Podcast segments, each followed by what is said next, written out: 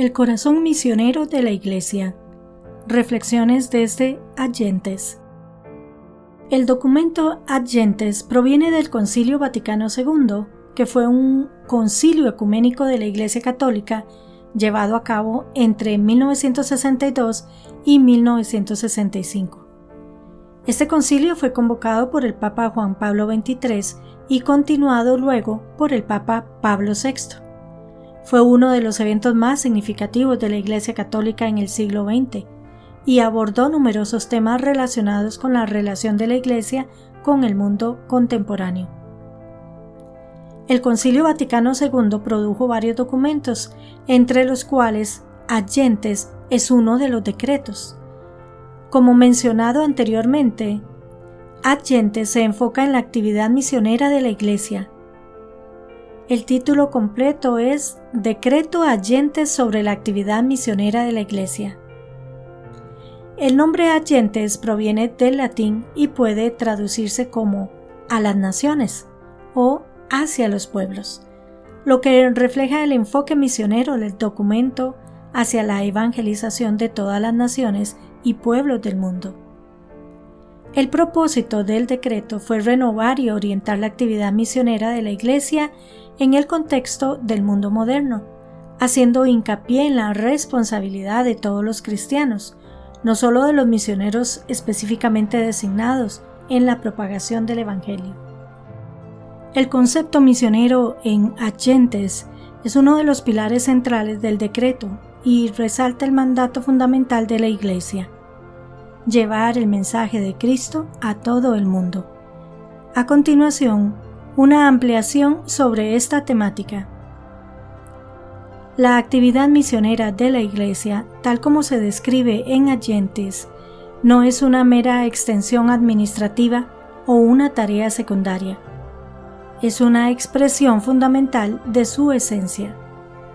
Desde sus primeros días, la Iglesia se ha entendido a sí misma como enviada a Cristo para anunciar y difundir su mensaje de salvación a todas las naciones.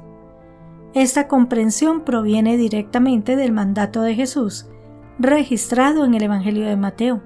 Vayan, pues, hagan discípulos a todas las naciones. Según Mateo capítulo 28 versículo 19. Características esenciales de la actividad misionera. Motivación divina. La actividad misionera surge del amor trinitario de Dios. Dios Padre envió a su Hijo al mundo para la salvación de la humanidad, y el Hijo, a su vez, envió al Espíritu Santo y a la Iglesia para continuar esta misión de amor y redención. Universalidad. La misión de la Iglesia no conoce fronteras. Está dirigida a todas las personas en todas las épocas y lugares. No hay cultura, nación o individuo que esté más allá del alcance del mensaje de Cristo. Encarnación. La actividad misionera requiere una encarnación en las culturas y realidades concretas de las personas. Esto significa que los misioneros deben hacer suyo el lenguaje, las costumbres y las perspectivas de aquellos a quienes sirven, siempre y cuando éstas no contradigan el mensaje evangélico. El papel de los misioneros. Los misioneros, sean sacerdotes, religiosos o laicos, tienen la tarea especial de llevar la buena nueva a lugares donde Cristo y su Evangelio no son conocidos.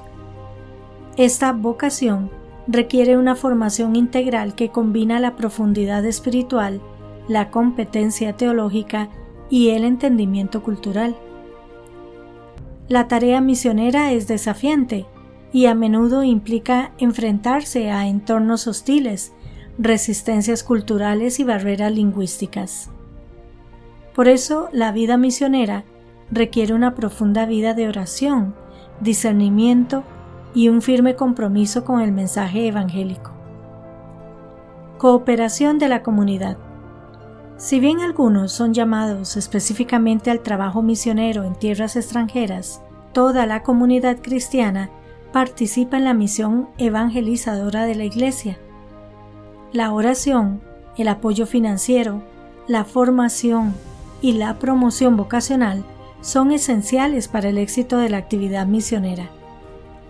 Cada bautizado, independientemente de su estado de vida, tiene un papel en la misión global de la Iglesia. Relación con otras religiones. Agentes insiste en que el respeto y el diálogo con personas de otras religiones es esencial en la actividad misionera.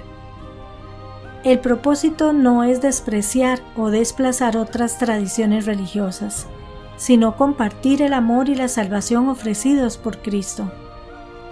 Este diálogo, basado en el respeto mutuo, es una oportunidad para descubrir la verdad y para crecer juntos en la comprensión de Dios. En resumen, Agentes presenta la actividad misionera como una extensión del amor salvífico de Dios hacia la humanidad.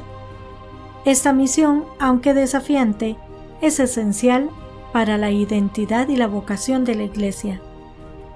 La universalidad del mensaje de Cristo y la llamada a compartirlo con todos, respetando y valorando las riquezas culturales y religiosas de cada pueblo, es el corazón palpitante del decreto y de la visión misionera de la Iglesia Católica.